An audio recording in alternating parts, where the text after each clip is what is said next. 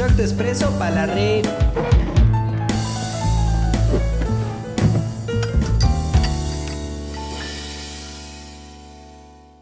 Hola, bienvenido a Echar el Chal, el podcast. Yo soy Rey. Echar el Chal nace en época de pandemia como un blog sacado del cajón de los proyectos a futuro después de años de escribirme a mí misma, tirar indirectas en Twitter y contar historias en Instagram. Desde siempre me he sentido responsable de la información que llego a poseer, y aunque no lo sé todo, me gusta investigar, conocer y compartir ese conocimiento. Es justamente de ahí de donde sale Echar el Chal, el podcast. Muy padre el blog y todo. Pero hoy en día es más fácil llegar a más gente con un micrófono y un poquito de ayuda de Spotify. Entonces, aquí me tienes, esperando poder guiarte con mi dulce voz a través de varios episodios en los que chismearemos mucho de muchos temas. Antes de que te vayas, te dejo una probadita del primer episodio. La entrada se llama primermundo.com. Me encanta. Dice, en todo Canadá, 118 mujeres, hazme el fregado favor. 118. ¿Cuántas? 118. Wow. Fueron víctimas de feminicidios en los primeros 11 meses de 2019. En México en 2019, para mayo, ya íbamos en 12 mil. O sea, yo todavía ni nacía y la Suprema Corte ya había declarado que la ley antiaborto en Canadá era anticonstitucional.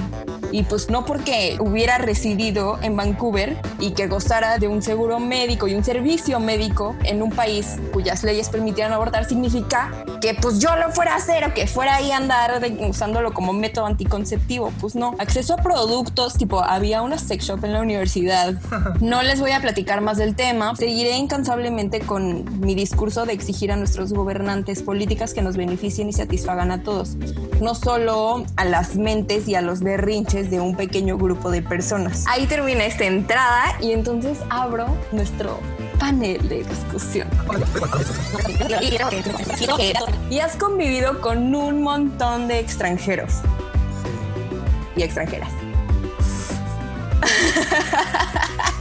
Si no aprendes de tus errores, estás condenado a repetirlo. Eres, eres persona igual que todos y así como todos puedes evolucionar y puedes cambiar y, y como bien dicen, es de sabios cambiar... Cambiar de opinión. Estamos bien pendejos los hombres, o sea, O sea, todos estamos conscientes de todas las implicaciones y estamos conscientes de que si no hay una ley, no es como que haya aborto en México o no existe el aborto. Es o hay aborto legal o hay aborto clandestino. y siento que también es algo que no vemos. Que en muchas cosas sí, güey, nos, nos ganan y por mucho, pero hay otras en que en la calidad que tenemos humana en ciertos aspectos sí está muy por encima de, de países primermundistas. O sea, o sea, güey, yo siento que tenemos que hacer ese ejercicio de decir, güey, nos falta, en esto estamos muy mal, claro, sí, Pero total. pues hay gente que sí queremos y confiamos en que el mundo que estamos construyendo va a ser un mundo mejor en el que ellos van a poder crecer y que como dices, ellos van a seguir haciéndolo mejor para quienes vengan a futuro.